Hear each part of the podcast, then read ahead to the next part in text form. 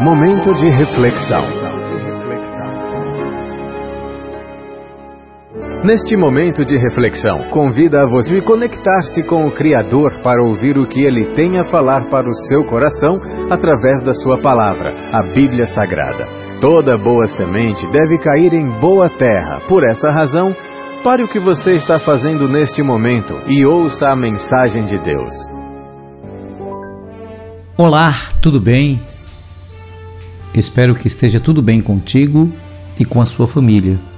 E que, embora tenha o estar tendo momentos turbulentos e nuvens negras pairem sobre você em forma de problemas e dificuldades, neste momento de isolamento social, vírus, pandemia, doença, saiba que tudo passa e que no final é semelhante a uma grande tempestade, que é assustadora, eu sei mas temos ventos, chuvas, raios, trovões, escuridão e até destruição de alguma coisa.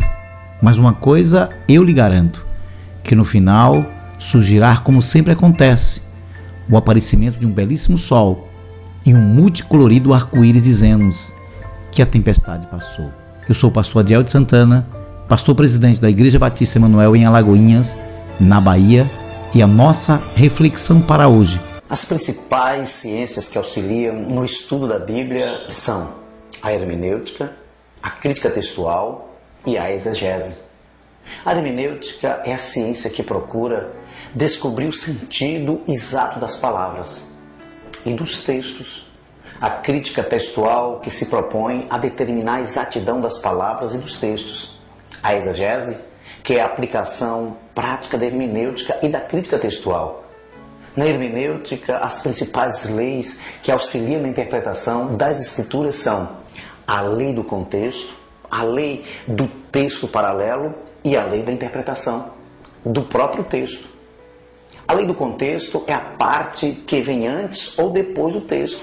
Um texto sem um contexto, como diz o meu nobre professor de hermenêutica no Seminário Teológico Batista Nordeste, é um mero pretexto. A lei do texto paralelo, ou seja, um texto deve ser auxiliado na sua interpretação utilizando o mesmo assunto que ocorre em outras partes das Escrituras Sagradas. E tem a lei da interpretação do texto, que é aquilo que a passagem quer dizer no tempo e no espaço, e nas circunstâncias que foram escritas. Ou seja, o literarismo busca o que o texto quer dizer, o simbolismo busca o que a figura quer dizer.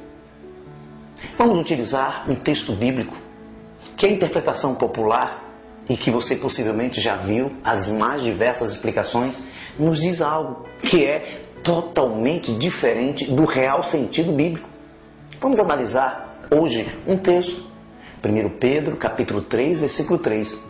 Diz assim o texto: O vosso adorno não seja o enfeite exterior, como as tranças dos cabelos, o uso de joias de ouro ou do luxo dos vestidos. Qual é a interpretação popular?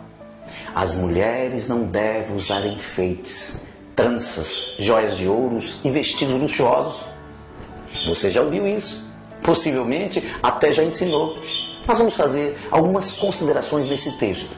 Primeiro, 1 Pedro capítulo 3, do versículo 1 até o versículo 6, Pedro está nos ensinando como as esposas de maridos não crentes devem proceder para ganhar o companheiro para Jesus.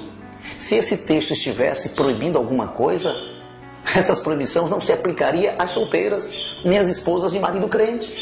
Segundo, essas mulheres eram esposas de escravos. Está lá, 1 Pedro capítulo 2, versículo 18. Eles foram desterrados. Versículo 1 de 1 Pedro, capítulo 1 e estavam passando por várias provações de ordem social e financeira. Quando você olha no versículo 6, está bem claro isso. Se esse texto estivesse proibindo alguma coisa, seria um dos maiores absurdos que o apóstolo Pedro teria escrito em sua vida ministerial. Pois mulher de escravo não tem enfeites nem joias de ouro, não vai ao salão arrumar as madeixas ou o cabelo, nem tem vestidos luxuosos. A interpretação correta desse texto é a seguinte: o apóstolo Pedro não estava proibindo nada, pois aquelas pessoas não tinham nada.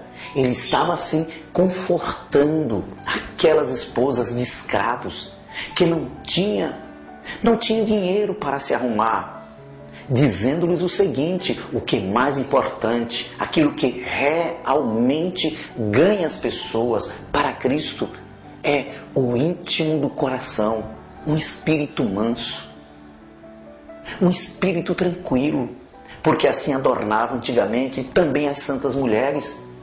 É o que o texto nos diz, que esperavam em Deus, que possamos aprender uns com os outros. Eu aprendo com você, você aprende comigo.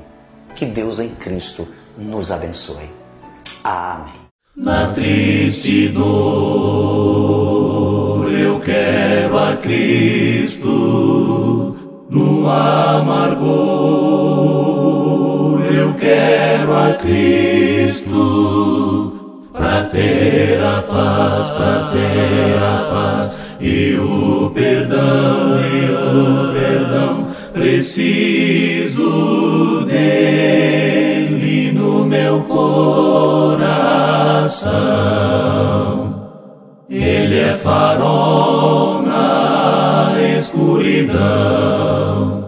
Ele é a rocha da proteção. Bem certo estou, bem certo estou, e Ele é meu, que Ele é meu. Aceita Cristo e será sempre teu. No teu sofrer precisas Cristo, no teu viver precisas Cristo para ter a paz, para ter a paz e o perdão, e o perdão. Aceita Cristo no teu coração. Ele é farol na escuridão.